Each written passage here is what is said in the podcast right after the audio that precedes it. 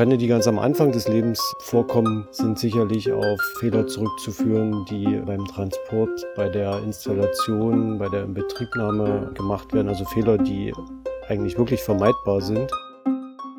Grundsätzlich kann man sagen, dass die Sicherheit eines Batteriespeichers nicht per se von der Zellchemie abhängt. Man kann mit beiden Zellchemie-Varianten sichere Speicher bauen. Es kommt immer auf das Gesamtkonzept an.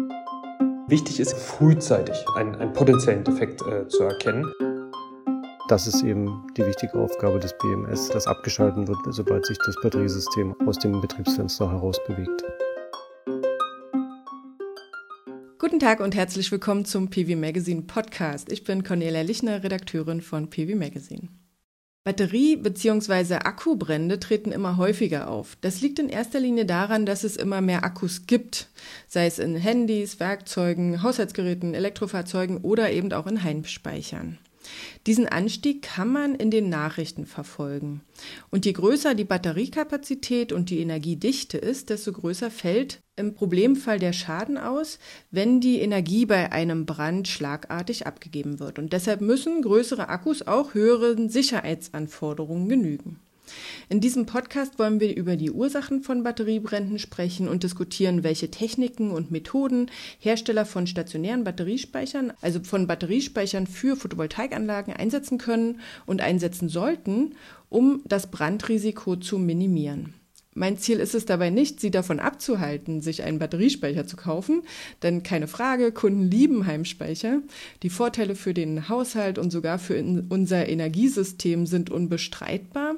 Aber je normaler die Technik wird, desto eher kann es passieren, dass sich auch unsichere Systeme ausbreiten, dass Hersteller vielleicht nicht richtig testen, preisgünstige Komponenten einbauen oder dass Kunden sogar selbst anfangen zu basteln.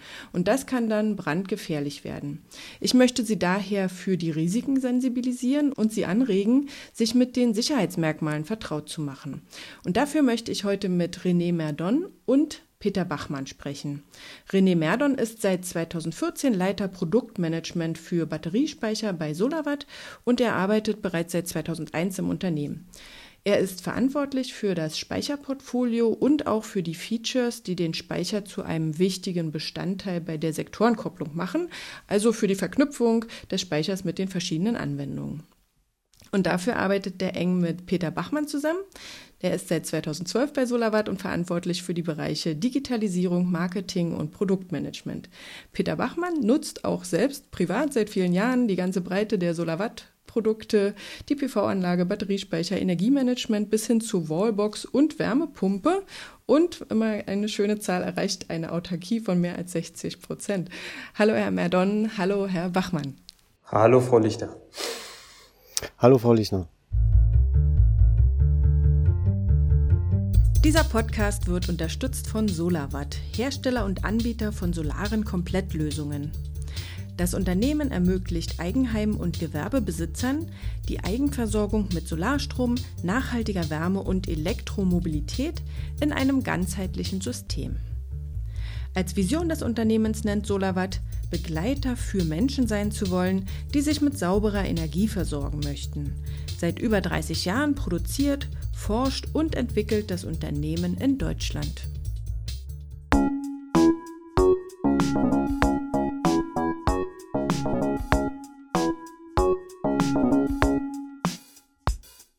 Wir bei PV Magazine äh, greifen ja Brände von Batteriespeichern auf und berichten darüber. Und uns sind in den letzten drei Jahren ungefähr 20 Fälle, also knapp 20 Fälle von brennenden Heimspeichern bekannt geworden. Also selbst wenn wir annehmen, dass nicht jeder Brand in einer Feuerwehrmeldung mündet und nicht jede Feuerwehrmeldung in einem Medienbericht, scheint die Zahl nach wie vor niedrig zu sein, denn es gibt ja bereits über eine Million Heimspeicher. Andererseits sind Heimspeicher noch jung die frühesten Modelle mit Lithium-Ionen-Technologie, auch von Solarwatt, sind jetzt vielleicht acht Jahre alt ungefähr. Glauben Sie, dass wir künftig noch mehr Brände von älteren Speichern sehen werden, Herr Madon?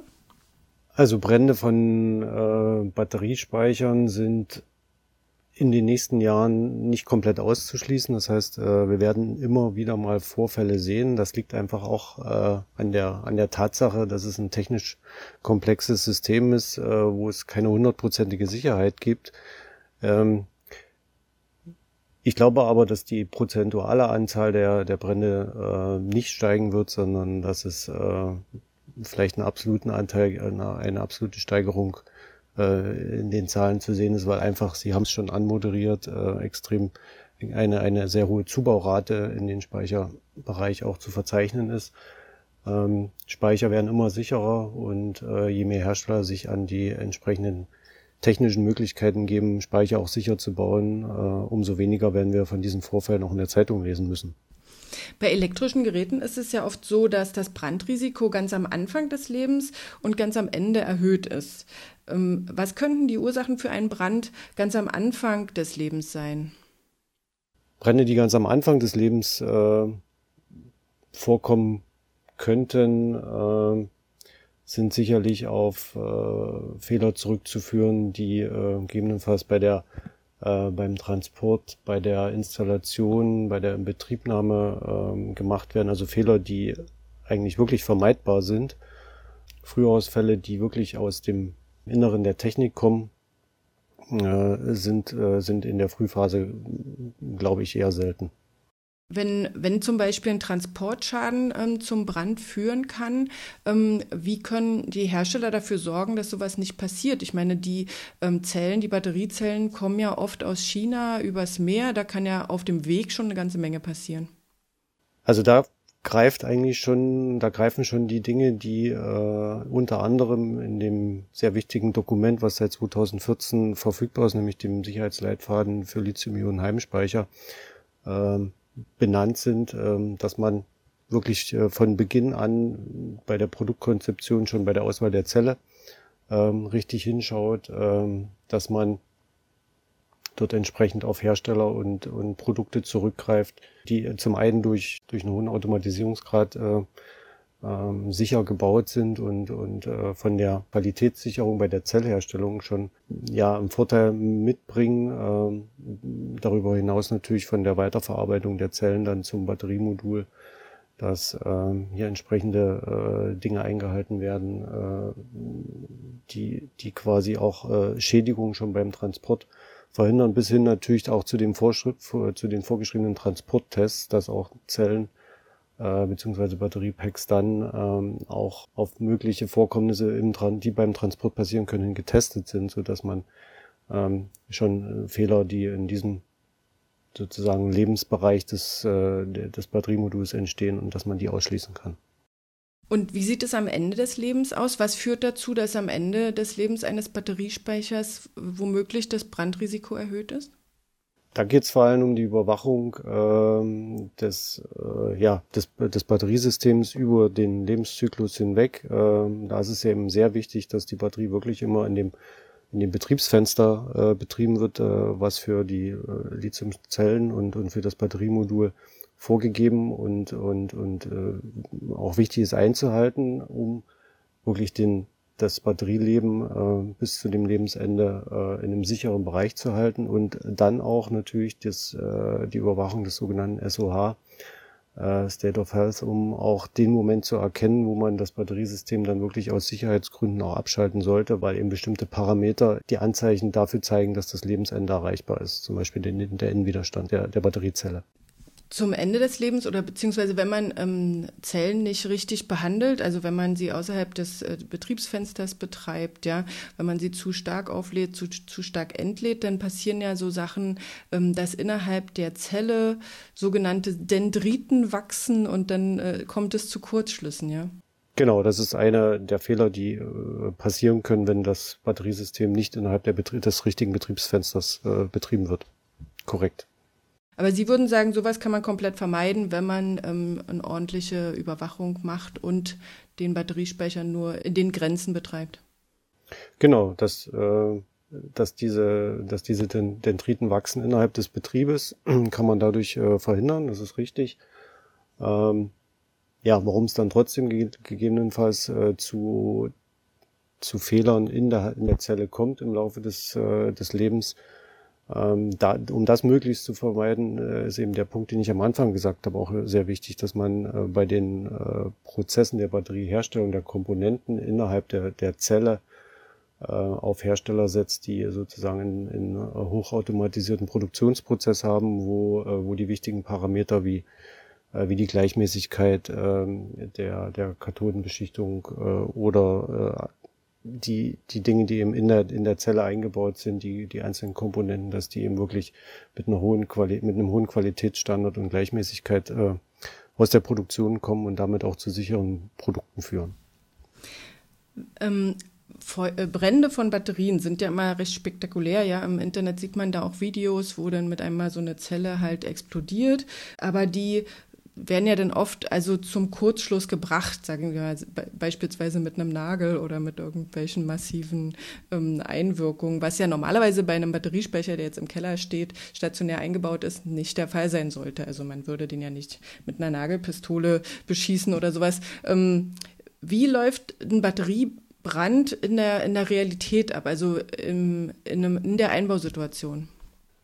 Also genau diese Tests, um vielleicht darauf erstmal einzugehen, die macht man äh, natürlich genau, äh, um äh, das Verhalten zu provozieren und auch zu prüfen, wie die Auswirkungen sind, wenn eben dann doch mal so ein Fall auftritt, äh, der eben in allermeisten Fällen verhindert werden kann durch die Maßnahmen, die wir jetzt schon besprochen haben. Äh, und äh, verhindert werden sollten natürlich auch, aber äh, letztendlich es eben doch noch keine hundertprozentige Sicherheit gibt. Und deswegen macht man diese Tests, indem man ähm, die Batteriezelle, eine Batteriezelle im Batteriemodul bewusst äh, überlädt oder, oder äh, mechanisch äh, schädigt, um, um genau diese Situation hervorzubringen, dass, äh, dass die Zelle in diesen sogenannten Thermal Runaway geht. Und dann schaut man, schaut man sich an, äh, wie eben das Komplettsystem reagiert. Und dann ist es eben wichtig, dass man das wirklich auch testet, ähm, um zu sehen, ob man mit den Sicherheitsmaßnahmen, die man über die geschilderten Maßnahmen hinaus eben auch äh, mechanisch meistens dann ergreifen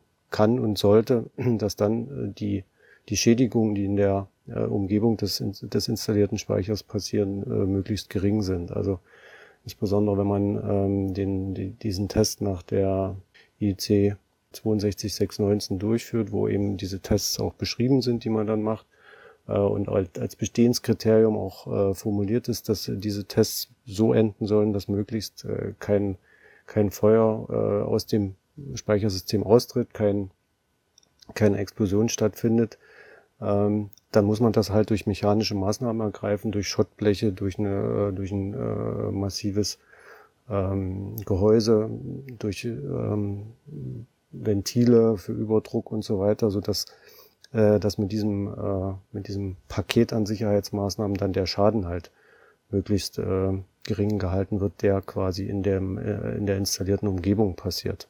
Ja, Sie hatten ja jetzt schon ein paar ähm, Sicherheitsmerkmale angesprochen, auch schon Tests angesprochen. Ich würde einfach ganz gerne mal die einzelnen Sicherheitsmaßnahmen, die einzelnen Sicherheitsstufen durchgehen, vielleicht anhand Ihres Speichers. Sie haben ja ähm, den SolarWatt Battery Flex am Markt.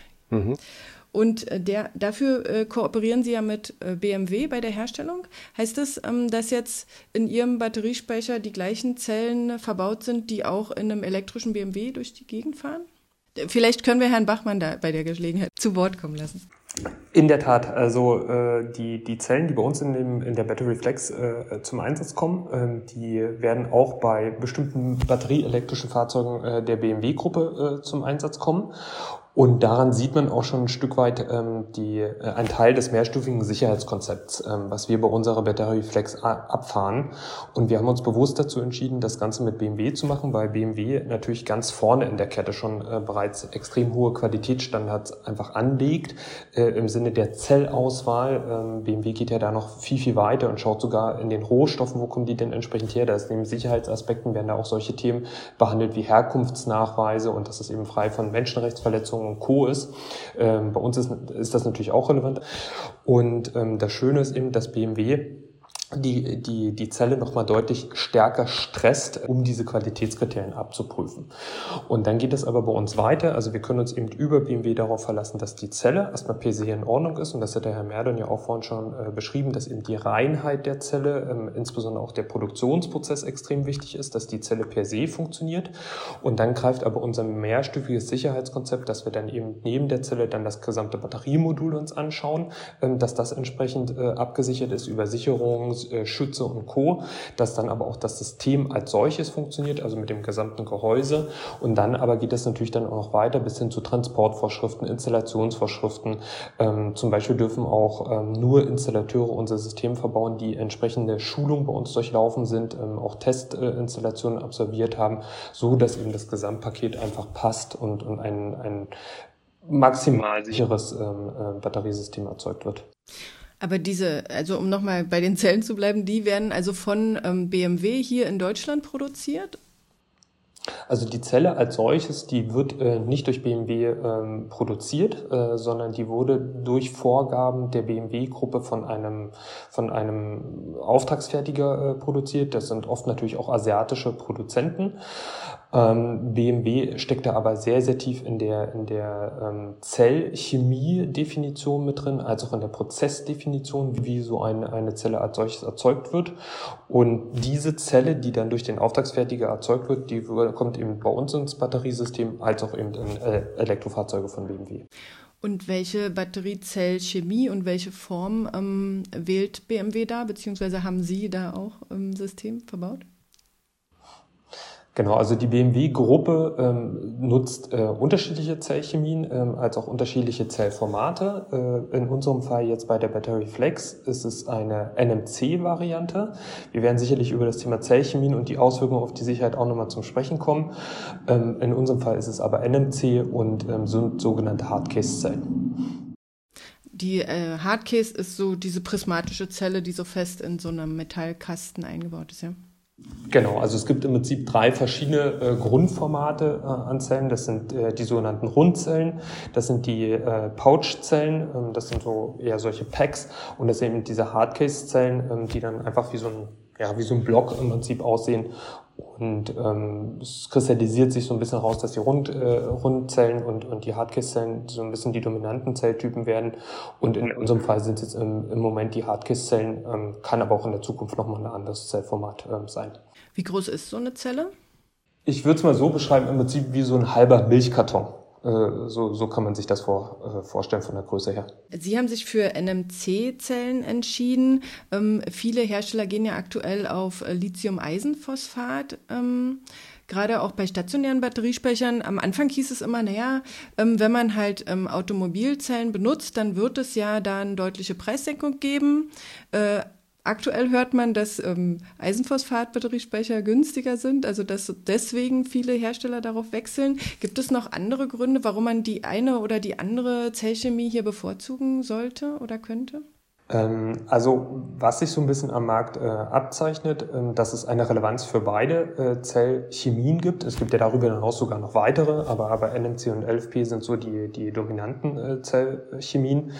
Ähm, grundsätzlich kann man vielleicht auch erstmal sagen, dass die, die Sicherheit eines Batteriespeichers nicht per se von der Zellchemie abhängt, ne, sondern man kann mit beiden Zellvarianten, Zellchemie-Varianten äh, sichere Speicher bauen, sondern es kommt immer auf das Gesamtkonzept hängt, äh, oder davon hängt das ab. Und ähm, das Entscheidende ist eben, dass man direkt, wie am Anfang auch schon erwähnt, ähm, tief in dem, in dem Zellherstellungsprozess im Prinzip involviert ist, weil ähm, Sie haben ja vorhin das Thema Dendriden auch angesprochen. Das ist ja, die können ja dadurch entstehen, dass entsprechende Verunreinigungen einfach in der Zelle äh, sozusagen reinkommen. Und eine der, der kritischsten ähm, Herstellungsprozess ist im Prinzip die, die Erstellung des Kathodenmaterials und darüber wird ja auch genau diese Zellchemie NMC oder LFP sozusagen definiert. Und das heißt, je tiefer man in dem Prozess äh, steht und je höher die Reinheit der Herstellung der Zelle ist, umso wichtiger ist es erstmal mit der äh, sozusagen die Sicherheit der Zelle per se. Und dann muss natürlich da um die Zelle das entsprechende weitere Sicherheitskonzept dann entsprechend stimmen. Und man kann sowohl mit LFP als auch NMC-Zellen sehr sichere Zellen einfach herstellen.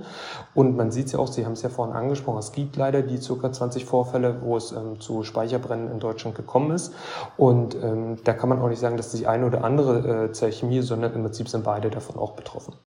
Ja, das ist ja leider eine Sache, die man äh, in der Öffentlichkeit nicht so erfährt, ja, weil es für eine Zellchemie da jetzt gerade ähm, dahinter stand, weil die Hersteller, die da betroffen sind, natürlich aus verständlichen Gründen versuchen, das möglichst ähm, ja, nicht zu öffentlich werden zu lassen, ja, und auch oft ähm, es sehr lange dauert, bis tatsächlich der, die, die Ursache für den Batteriebrand jetzt festgestellt wurde, weil am Ende ist ja der Speicher zerstört und dann kann man oft nicht genau sagen, woran es denn jetzt im Detail lag, ja.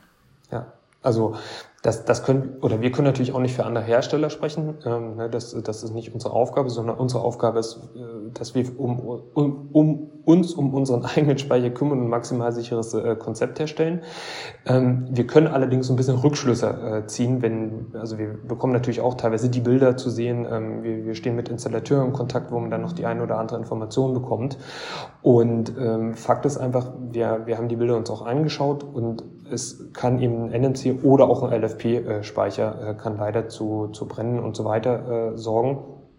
Ähm, und weil es geht ja ein bisschen durch die Presse, wo es heißt, LFP kann nicht brennen, ne, sondern das kann nur NMC. Das ist Unfug, das ist wissenschaftlich und technisch ähm, ähm, nicht nachweisbar. Also da gibt es keinen, ähm, also bei, also es kommt eher auf das Gesamtkonzept, wie gesagt, äh, drauf an, dass das Ganze funktioniert. Und leider war ja auch gerade einer der, der letzten Vorfälle, wo, wo ein ganzes Haus dann leider gebrannt hat und eine Explosion hat, war leider auch ein LFP-Speicher. Und insofern, wie gesagt, das hängt nicht von der Zellchemie ab, sondern es hängt von dem Gesamtsystem ab. Ich würde ähm, ergänzen zu den Ausführungen von Peter Bachmann ähm, nochmal zu Ihrer Frage ein Stück zurückkommen. Äh, wir sehen im Markt die Entwicklung, äh, dass inzwischen der Heimspeichermarkt äh, so groß geworden ist, äh, dass, äh, die, dass die Zellhersteller sich durchaus inzwischen äh, bei den Produkten auch differenzieren und Produkte, Zellprodukte, also Zellen herstellen, die für Automotive besser geeignet sind und Zellen herstellen, die auch für den stationären äh, Anwendungsfall besser geeignet sind. Es sind ja schon ähm, unterschiedliche Betriebsarten, Betriebsweisen, wie dann die, die äh, Batterien betrieben werden und äh, eine Spezialisierung für das eine oder andere äh, macht, äh, wenn der Markt groß genug ist, ja durchaus Sinn. Ähm, das war vor einigen Jahren vielleicht noch etwas anders. Äh, Sie haben es erwähnt, ne, äh, dass äh, insbesondere im Automotive-Bereich die Zellherstellung das ist da sozusagen, dass da die, äh, der, dass der Innovator für weitere Entwicklung und natürlich auch für, für Preis, äh, für die Preislernkurve äh, gewesen ist. Das gilt ja auch nach wie vor. Allerdings ist der Heimspeicherbereich inzwischen auch so groß, dass, dass daran sich ein separater Produktions- und, und Herstellmarkt entwickelt und die Hersteller, die sich halt darauf konzentrieren, vorrangig auf LFP setzen, wo es aber eher eben darum geht, äh, die richtigen elektrischen Eigenschaften für diesen Betrieb im stationären Bereich äh, in die Zelle zu implementieren, äh, wo es darum geht, auch Kostensenkungspotenziale für die Zukunft besser zu heben und ähm, wo es vielleicht auch um das Thema kritische Materialien geht. Und ähm, das sind schon einige Gründe, warum LFP in der Zukunft wahrscheinlich im Heimspeichermarkt eher dominiert und äh, trotzdem gilt, äh, sichere Speicher kann man mit dem einen wie mit dem wie mit der anderen Zellchemie bauen. Ja, muss man ja auch. Ich meine, auch Elektroautos müssen ja sicher sein. Die sollten ja auch nicht einfach anfangen, äh, irgendwo in der Garage zu brennen. Und die werden ja im Zweifel viel stärker gestresst, ja, die Batterien, die in so einem Elektroauto mitfahren, als die, die im, im Keller stehen. Ja. Ähm, wenn wir jetzt sagen, die, Bat die Batteriezelle ist sicher hergestellt worden und sie ist bei mir zu Hause ähm, angekommen und ähm, jetzt könnte es aber trotzdem natürlich passieren, dass sich eine Batteriezelle erhitzt, aus welchen Gründen auch immer. Vielleicht gibt es ja doch einen Produktionsmangel. Was, was passiert dann im Sicherheitskonzept als nächstes, wenn jetzt so eine Batteriezelle heiß wird im Speicher? Dann ist vor allem das BMS wichtig, ne, dass das ähm, die richtigen Parameter permanent trackt und dann auch äh, entsprechend die, ähm, die Sicherheitsmaßnahmen, die durch das BMS ausgelöst werden können, äh, quasi aktiviert werden. Also wenn Stromspannung, äh, Temperatur, um mal die typischsten Parameter zu nennen, die mit dem BMS überwacht werden, wenn die feststellen, dass sich das Batteriemodul außer, aus dem Betriebsfenster heraus bewegt, dann müssen die Sicherheitsmaßnahmen eben greifen, dass, ähm, dass äh, Relais abgeschalten werden, dass ähm, äh, Sicherungen gegebenenfalls auslösen, ähm, dass natürlich Laden oder Entladen äh, damit sofort gestoppt wird und ähm, somit versucht wird, die Zelle oder das Batteriemodul auch in dem Betriebsfenster zu halten und vor allem nicht in einen kritischen Zustand äh, überführt werden, was eben passieren kann, wenn man die Dinge nicht tut. Ne? Wenn man dann weiterlädt, äh, oder entlädt, so dass ja, das ist eben die wichtige Aufgabe des BMS, ähm, dass diese permanente Überwachung ähm, genau auch ähm, dazu führt, dass äh, das abgeschalten wird, sobald sich das Batteriesystem außer aus dem Betriebsfenster heraus bewegt. Wie, wie eng sind da die Toleranzen? Ich denke mir, dieser Thermal Runaway, der fängt ja dann erst wirklich bei sehr hohen Temperaturen an und die normale Betriebstemperatur liegt deutlich darunter, oder? Ja, genau. Also äh, Üblicherweise sind Batterie, stationäre Batteriespeicher bis zu etwa 50 Grad ähm, sozusagen dimensioniert. Das heißt nicht unbedingt, dass die auch bis 50 Grad noch wirklich arbeiten, aber zumindest äh, ist das Betriebsfenster bei den meisten Herstellern in einem Bereich äh, zwischen durchaus minus 10, minus 20 Grad bis plus 40, plus 50 Grad äh, angegeben. Natürlich sind an den, an diesen genannten Rändern der, des kompletten Betriebsfensters äh, keine normalen äh, äh, Lade- oder Entladebetriebszustände mehr, mehr zulässig, aber zumindest ist das System in diesem Temperaturfenster sicher, schaltet ab oder, oder äh, reduziert Leistung. Äh, aber äh, wenn wir von einem Runaway reden, dann, dann haben wir ja Temperaturen, die äh, auf jeden Fall jenseits der 100 Grad sind. Und insofern äh, ist da schon natürlich eine große Differenz zwischen Betriebstemperatur und kritischem Zustand. Und kann man die Erhitzung einer Zelle dann wirklich dadurch stoppen, dass man einfach aufhört zu laden und, und die Zelle abschaltet? Also wenn das Batteriemanagementsystem äh, richtig funktioniert und auf die Systemgrenzen eingestellt ist und innerhalb äh, oder am Rande der Systemgrenzen abschaltet, äh, dann, dann kriegt man das eingefangen. Aber äh, es gibt halt äh, trotzdem Fälle, wo es passieren kann, äh, wenn zu spät reagiert wird, wenn das System äh, eben vielleicht nicht, äh, nicht richtig äh, dimensioniert oder richtig äh, parametriert ist, nicht richtig eingestellt ist. Und dann kann man es unter Umständen nicht mehr verhindern. Das ist ja genau in diesen wenigen Fällen, äh, die wir am Markt gesehen haben, wo Batteriebrände passiert sind, vielleicht eine Ursache. Wir wissen es ja nicht genau, ob das äh, die Ursache war in diesen Fällen, aber äh, es ist eine mögliche Ursache, dass genau äh, das dann nicht mehr passiert ist. Und dann müssen halt die nächsten Sicherheitsstufen äh, in dem Gesamtsicherheitskonzept greifen. Und die sind? Ja, dann passiert, wenn, wenn das sozusagen ähm, der Sim Runaway ähm, seinen Lauf nimmt und begonnen hat, ähm, dann wird durch die durch die steigende Temperatur natürlich auch äh, Gas entstehen, was sich ausdehnt innerhalb der Zelle. Äh, und um dann zum Beispiel das Explosionsrisiko äh, zu verhindern, äh, äh haben die Zellen üblicherweise dann auch äh, ein Sicherheitsventil und äh, können dann Gas aus der, aus, dem, aus der Zelle herauslassen. Im nächsten Schritt natürlich auch das Batteriemodul an sich, um es halt auch, auch mechanisch mit entsprechenden, äh, mechanisch sicher zu bauen äh, und, und, und die, äh, die Brandausbreitung außerhalb äh, des Batteriemoduls zu verhindern, ist das unter Umständen auch sehr dicht zugebaut und auch das braucht dann äh, ein Sicherheitsventil, wo das Gas äh, abgeblasen werden kann, damit es eben nicht zur, zur Explosion kommt. Beides ist bei, bei den Battery Flex Modul, äh, Modulen natürlich auch äh, so konzipiert, also und die Zellen, die wir da einsetzen haben, diese Ventile wie auch ähm, das, das Pack an sich. Ich würde vielleicht nochmal ganz kurz was ergänzen. Sozusagen wichtig ist ja sozusagen frühzeitig den einen, einen potenziellen Defekt äh, zu erkennen. Und wir hatten ja vorhin ein bisschen über die äh, die verschiedenen Zellformate gesprochen. Und in unserem Fall sind es eben sogenannte Hardcase-Zellen. Und dann werden ja mehrere von diesen Hardcase-Zellen werden ja zu einem Submodul entsprechend zusammengepackt.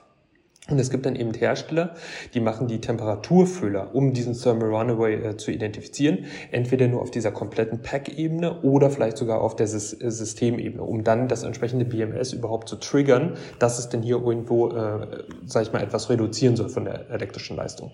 Wir gehen da aber tiefer, denn wir machen die Temperaturfühler sozusagen in das Submodul zwischen die Zellen bereits, ähm, damit wir einfach dort frühzeitig erkennen, weil es geht ja, die Zelle ist ja der erste, das erste Bauteil, was warm wird. Das heißt, heißt, je früher wir dort erkennen, okay, wir kommen irgendwo aus den Parametern raus, dann kann das sozusagen an die übergeordneten Sicherheitskriterien kann es dann weitergeleitet werden.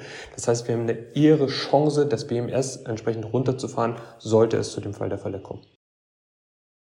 Und werden die Batteriezellen auch gekühlt innerhalb des äh, Batteriepacks?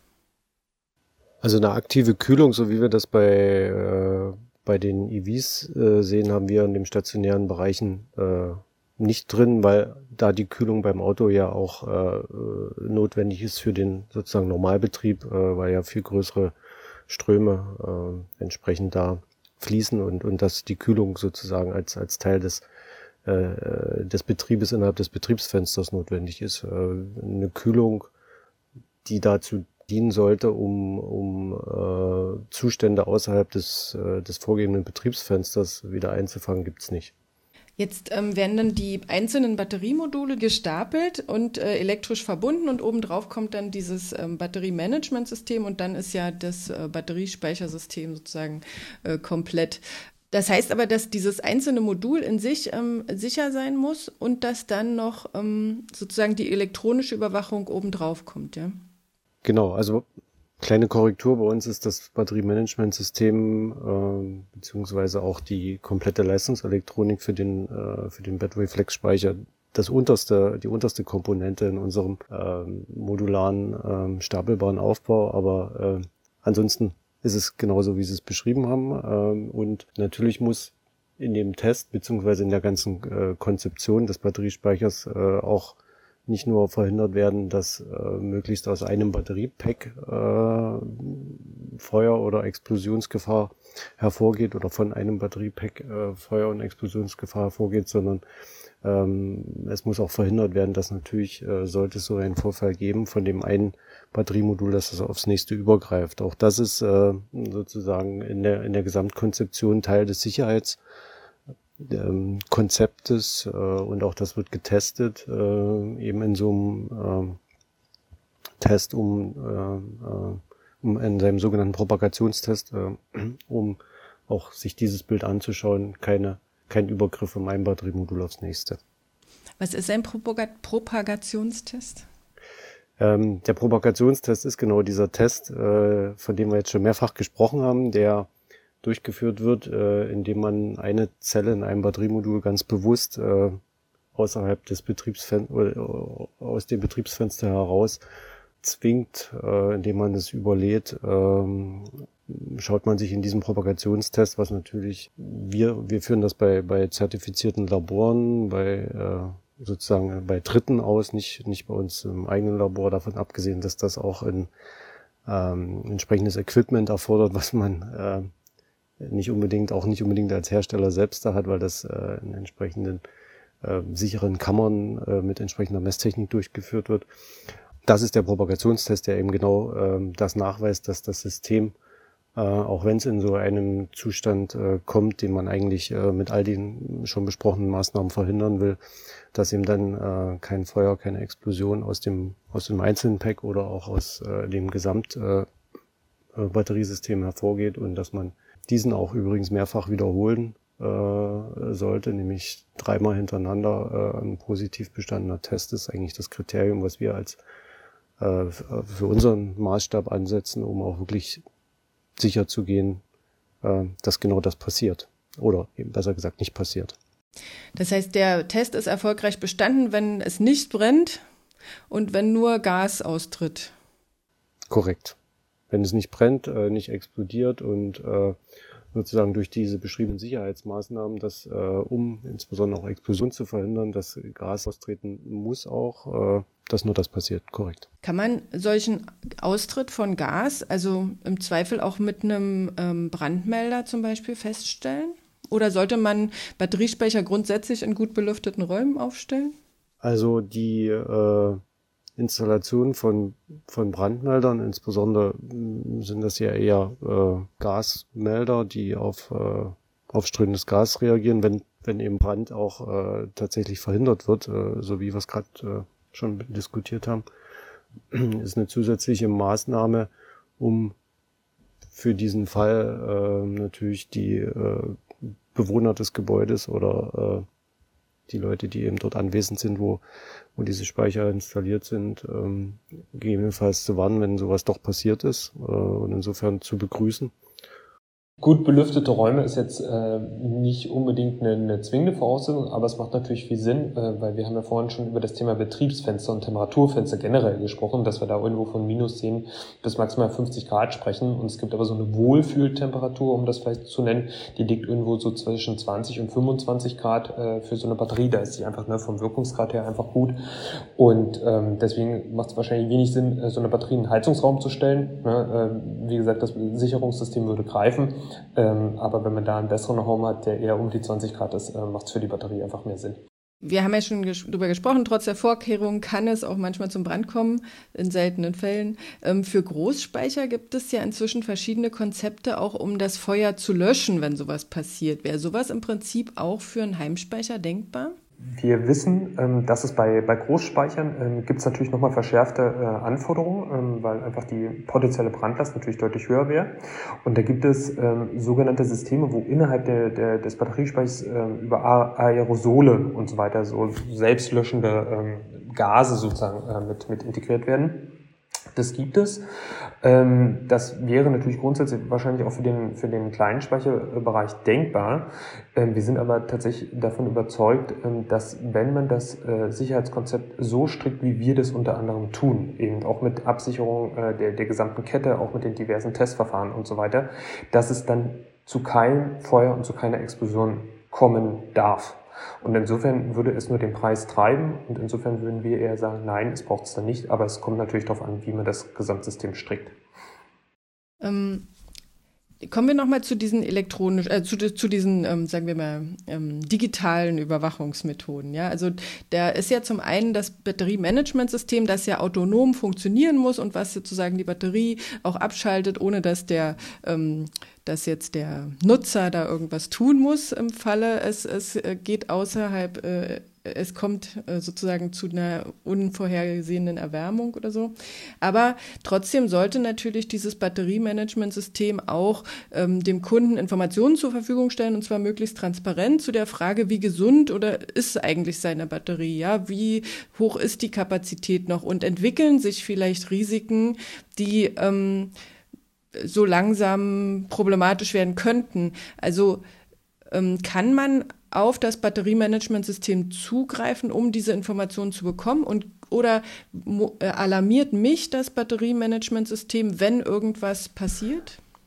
Also das, das Batteriemanagementsystem äh, hat neben den besprochenen Sicherheitsfunktionen, die natürlich ohne Zugriff äh, oder ohne Eingriff äh, des Kunden automatisiert für sich passieren, natürlich auch die Möglichkeit und, und das wird äh, unter anderem bei uns ja auch äh, in unserem Gesamtsystemansatz über den ähm, Energy Manager genutzt, dass es dem, Dat dem Kunden auch Informationen über seine Batterie zur Verfügung stellt. Äh, von den sozusagen ganz einfach ordinären Dingen erstmal, die man äh, die man erwartet, äh, was gerade passiert, also der SOC des Speichers, ähm, zum Beispiel und ähm, Energie und so weiter, Energieinhalt und so weiter.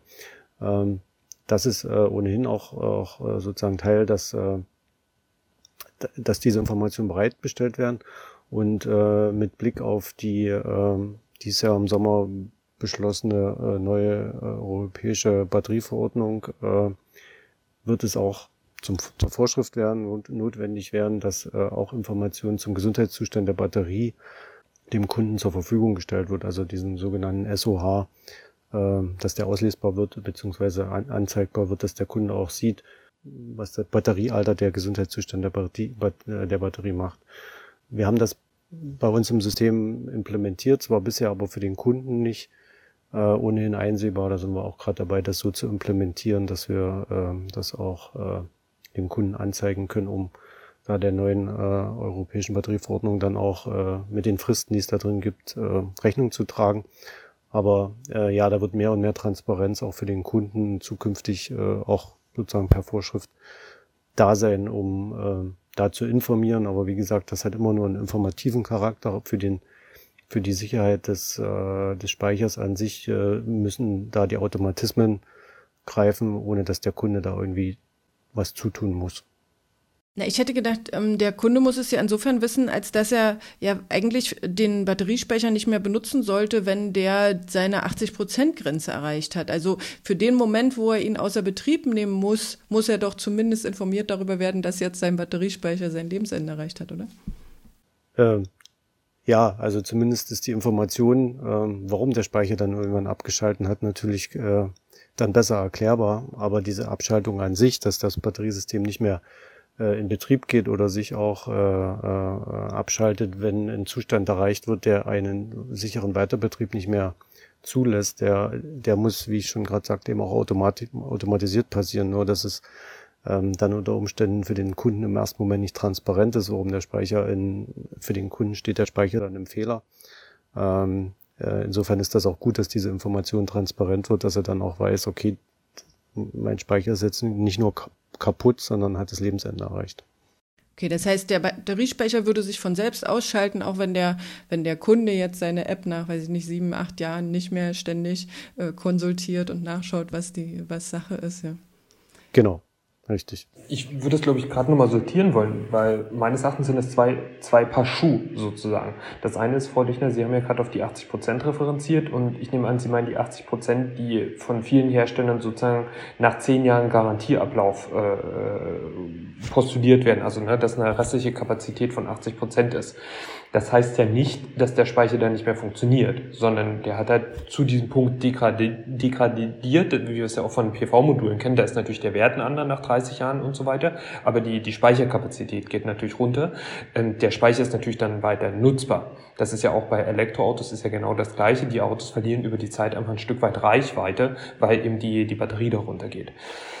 Der zweite Teil ist aber, dass das äh, Batteriemanagementsystem oder das Sicherheitskonzept natürlich dafür sorgen muss, dass immer in diesen Bereichen die, die Sicherheit der Batterie gewährleistet ist. Egal aber, ob die Restkapazität noch 100 Prozent ist, 90%, Prozent, 80 Prozent oder 70%. Prozent.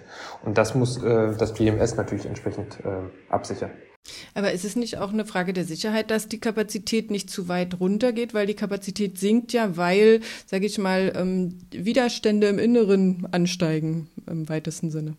Genau, das ist richtig. Die, das ist ähm, also diese äh, Restkapazität ist ist ja eher synonym dafür, über den Zustand, den Gesundheitszustand der Batterie sozusagen Auskunft zu erhalten. Genau genommen äh, äh müssen muss eher Innenwiderstand äh, und andere Parameter mit überwacht werden, um genau diesen Moment äh, zu definieren, der dann auch zum Lebensende und damit zur Abschaltung, zur Abschaltung führt. Also ähm, insofern ist das schon äh, richtig, dass man ähm, das insofern voneinander trennen muss, dass das eine sozusagen Lebensdauer im Sinne von Garantie, von Garantieleistung ist und das andere tatsächlich Lebensende im Sinne von ähm, nicht mehr sicherer Weiterbetrieb möglich. Und das muss nicht äh, äh, zwingend ähm, diese 80 Prozent SOH sein, die äh, äh, häufig dafür genannt werden. Das ist richtig. Aber was würden Sie sagen, so im Schnitt ist dann spätestens der Moment, wo man denkt, der Zeitpunkt ist gekommen? Liegt der bei 70 Prozent? Also ich meine, es kann natürlich auch sein, dass Innenwiderstände äh, oder, oder dass äh, es Erhitzungen gibt, die schon oberhalb von 70 Prozent passieren. Aber ab wo würden Sie sagen, das macht keinen Sinn mehr mit dem Speicher? Das muss jeder Hersteller selbst äh, für seinen Speicher definieren, ähm, weil es eben dann von vielen Faktoren abhängt von der Zelle, die da drin eingesetzt wird und von den entsprechenden Betriebsmodis, die äh, für den Speicher zugelassen wurden. Ähm, da würde ich keine pauschale Aussage rausgeben. okay. Ähm, die meisten Hersteller überwachen ja den Betrieb der Batterie auch beim Kunden noch und manche binden ja auch ihre Garantiebedingungen daran, dass eine Verbindung zum Internet besteht. Ähm, bietet das nochmal zusätzliche Sicherheit? Also was kann der Hersteller bei sich noch feststellen, was vielleicht ein BMS vor Ort, also ein Batteriemanagementsystem vor Ort nicht sieht? Also die Anbindung ans Internet äh, und damit auch die Möglichkeit, äh, dem, dem Hersteller im Rahmen auch der, der äh, natürlich der, der Datenschutzvereinbarung und so weiter Zugriff zu erlauben, ähm, hat natürlich vor allem auch den Vorteil, dass damit die Chance besteht, äh, mit, mit Updates, mit Weiterentwicklung den Speicher auch zukünftig äh, im Sinne des Kunden versorgen zu können. Und es hilft zum anderen auch, ähm, sollte es doch mal ein, ein, ein Problem mit dem Speicher geben, äh, äh dass es äh, einen, einen Fehler gibt oder halt ein, äh, ein Zustand, äh, den der Kunde gerne erklärt haben möchte, warum sich der Speicher so verhält, wie er sich verhält, dass das natürlich deutlich einfacher wird für den Hersteller dazu Support zu geben und äh, aufgrund von den Daten, die er dann äh, einsehen kann, entsprechend zu, äh, zu antworten. Aber die Kopplung an die Garantiebedingungen äh, ist eigentlich eine andere Geschichte. Das macht man eigentlich nicht, weil die Garantiebedingungen für den Speicher unabhängig von der äh, von der Anbindung an das äh, des Speichers ans Internet gegeben werden sollten. Wir machen es zumindest so, dass das äh, nicht eine zwingende Voraussetzung für die Erhalt der, der Garantiebedingungen ist, dass man äh, die Anbindung ans Internet zwingend machen muss. Ähm, ist es nicht auch ähm, sinnvoll, sag ich mal, die Daten von den Batteriespeichern einzusammeln, um dann sozusagen in der Masse der Daten noch so eine Gesamtentwicklung der Batteriespeicherflotte, nennen wir es mal, ähm, ablesen zu können, um dann einzelne Batteriespeicher zu identifizieren, die sich vielleicht ähm, nicht konform verhalten? Also die Auswertung von, von Metadaten, was es ja dann im Endeffekt ist, äh, alle Speicher übereinander, die, die ganze Speicherkohorte, die man im Markt hat, übereinander zu legen, ist äh, auf jeden Fall wichtig und, und äh, hilft der Entwicklung auch daraus Schlüsse zu ziehen, äh, wie der reale Speicherbetrieb wirklich passiert, äh, wie die Grenzbelastungen äh, in die eine wie in die andere, also beim Entladen oder beim Laden äh, passieren, um daraus halt natürlich auch für die Weiterentwicklung äh, Schlüsse zu, zu ziehen, äh, um Speicher noch effizienter zu machen. Für das Sicherheitsthema glaube ich, dass äh, die Maßnahmen, die man dafür ergreifen kann, äh, auch schon inzwischen bekannt sind und äh, in dem mehrstufigen Konzept im Sicherheitsleitfaden und äh, in natürlich auch jetzt äh, Normungs äh, Normen und Standards, die, die daraus weiterentwickelt oder hervorgegangen sind, entwickelt wurden, bekannt sind und äh, dafür dann maximal in dem Fall natürlich Erkenntnisse liefern, wenn man die Daten von so einem Speicher hat, der äh, halt doch äh, halt äh, bei dem es einen Vorfall gab und man dann mit den Daten, die äh, die der äh, die gegebenenfalls äh, übers Internet erfasst wurden, natürlich der der Ursachen Forschung, äh, dass man da natürlich äh, mit der Ursachenforschung deutlich besser vorankommt, wenn man die Daten hat, äh, was der Speicher bis zu dem Vorfall erlebt hat. Also insofern, ja, für die Analyse macht das sehr viel Sinn. Das ist keine Frage. Es lässt sich ja nicht völlig verhindern, dass bei tausenden Batteriezellen, die Sie jetzt auch in die Batteriespeicher einbauen, ab und zu mal eine Zelle vielleicht versagt oder ausgast oder sich thermisch ungünstig entwickelt. Ähm, wenn die Sicherheitseinrichtungen greifen, wie wir es jetzt besprochen haben, dann sollte das Ereignis ja nicht zu einem Brand oder zu einem thermischen Durchgehen führen. Aber bekommen Sie trotzdem gelegentlich solche Module zurück von Kunden, ähm, weil das Batteriemanagementsystem die außer Betrieb genommen hat und, und weil solche Fehler auftauchen? Oder äh, haben Sie vielleicht auch schon äh, Batteriemodule zurückbekommen, wo es, wo eine Zelle doch thermisch durchgegangen ist? Natürlich bekommen wir auch äh, Batteriemodule äh, von unseren Kunden zurück oder, oder, oder Batteriesysteme. Wir sind ja da auch nicht komplett äh, fehlerfrei als Hersteller.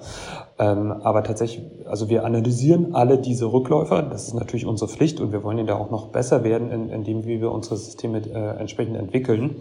Man kann aber festhalten, dass die überwiegenden Fälle, und das ist nahezu an, an die 100 Prozent, sind deutlich andere Themen als die, die die Batteriesicherheit als solches begreifen, sondern es sind eher Elektroniksachen, ähm, wo es dann äh, tatsächlich einen Ausfall gab, dass in der Elektronik nicht funktioniert hat, dass eben in Relais und so weiter nicht funktioniert, was aber nicht direkt an, an der Zelle oder ähnlichem hängt. Ähm, und ähm, es gibt tatsächlich auch ähm, hier und da mal Rückläufer, wo das äh, System aus, äh, ausgegangen ist und, und, und wo wir die Vermutung haben, dass es in Richtung Zelle geht. Und natürlich stressen wir diese Batteriemodule dann nochmal, um genau zu identifizieren, ob es da gegebenenfalls ein Chargenproblem auf der Zelle und so weiter gibt. Aber toi toi toi, da kann man ja nur auf Holz klopfen, ähm, ist, sind wir da, denken wir, da haben wir da eine ganze Menge richtig gemacht, ähm, um, um zu verhindern, dass es hier wirklich zu irgendwelchen Sicherheitsvorfällen kommt. Und äh, die Aussage gilt also auch nicht nur jetzt für den neuen Batterieflex, sondern auch für die älteren Systeme. Korrekt. Also wir, die oberste Maxime, äh, die wir bei uns in der, in der Speicherentwicklung immer gesagt haben, ist, Sicherheit ist nicht verhandelbar. Und deswegen äh, glaube ich auch, wenn man, wenn man unsere Systeme, sowohl die MyReserve als auch die aktuelle Battery Flex, äh, wenn man die mal in den Händen gehalten hat, ähm, dann merkt man, dass die aus einem, äh, aus einem Aluguss hergestellt sind, dass die extrem schwer sind, ähm, also sehr, sehr wertig auch her hergestellt sind. Und das haben wir nicht gemacht, nicht nur, dass das äh, Gerät schick aussieht, sondern einfach aus diesem Sicherheitsgedanken heraus, dass, ähm, dass wir eben alles tun, um, um wirkliche, mögliche Vorfälle zu verhindern. Dann vielleicht jetzt zum Schluss noch einmal äh, ganz konkret. Also ja, nicht jeder Kunde kann sich ja mit dem Innenleben seines Batteriespeichers beschäftigen und mit der Frage, was für Zellen er da hat. Ähm, er muss sich auf seinen Installationsbetrieb verlassen und der ihn auch wiederum beraten muss. Ähm, also was sind die Sicherheitskriterien, auf die der Installateur achten muss, auf die der ähm, Kunde achten muss? Gibt es da Zertifikate, gibt es da Labels, die man abhaken kann, wenn man sicher äh, auf Nummer sicher gehen will bei Batteriespeichern?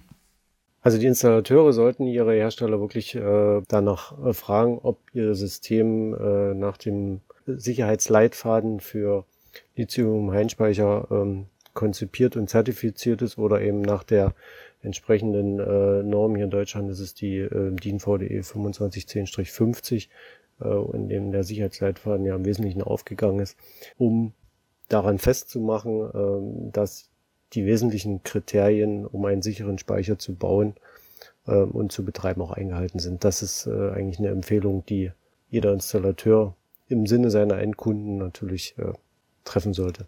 Dann vielen lieben Dank dafür, dass Sie heute bei uns äh, waren im Podcast. Ich fand es sehr interessant, mal einen Einblick ins Innere des Batteriespeichers zu erhalten, auch ohne ihn aufzumachen, was man ja wahrscheinlich sowieso nicht tun sollte. ähm, das waren René Merdon, Leiter Produktmanagement für Batteriespeicher und Peter Bachmann, Digitalisierung, Marketing und Produktmanagement bei Solarwatt. Vielen Dank. Vielen lieben Dank, Frau Lichner. Dann möchte ich Sie noch kurz auf unser Magazin hinweisen. Dort geht es in der aktuellen Ausgabe um den europäischen und den deutschen Solarmarkt mit Artikeln zur Modulschwemme und zur Frage, welche Einflüsse den Modulpreis bestimmen. Und ein großer Schwerpunkt ist auch die Ladeinfrastruktur mit unserer großen Marktübersicht zu Ladelösungen. Und wir diskutieren die Zukunftsaussichten für Wasserstoffprojekte an erneuerbaren Energienanlagen. Sie erhalten wie immer 10% Rabatt in unserem Webshop mit dem Code Podcast10. Weitere Informationen zu Photovoltaik-Themen finden Sie natürlich auf unserer Webseite unter www.pv-magazine.de. Am besten Sie melden sich auch kostenfrei für unser Newsletter an oder bestellen sich ein Abonnement. Ähm, ich hoffe, dass Ihnen der Podcast heute wieder gefallen hat. Hinterlassen Sie uns gerne ein Like auf den Plattformen oder abonnieren Sie den Kanal. Falls Sie Fragen haben, schreiben Sie eine E-Mail an podcast.pv-magazine.com. Und dann würde ich sagen, vielen Dank fürs Zuhören. Ich wünsche Ihnen eine schöne Weihnachtszeit und ich hoffe, dass Sie beim nächsten Mal im neuen Jahr wieder mit dabei sind. Tschüss.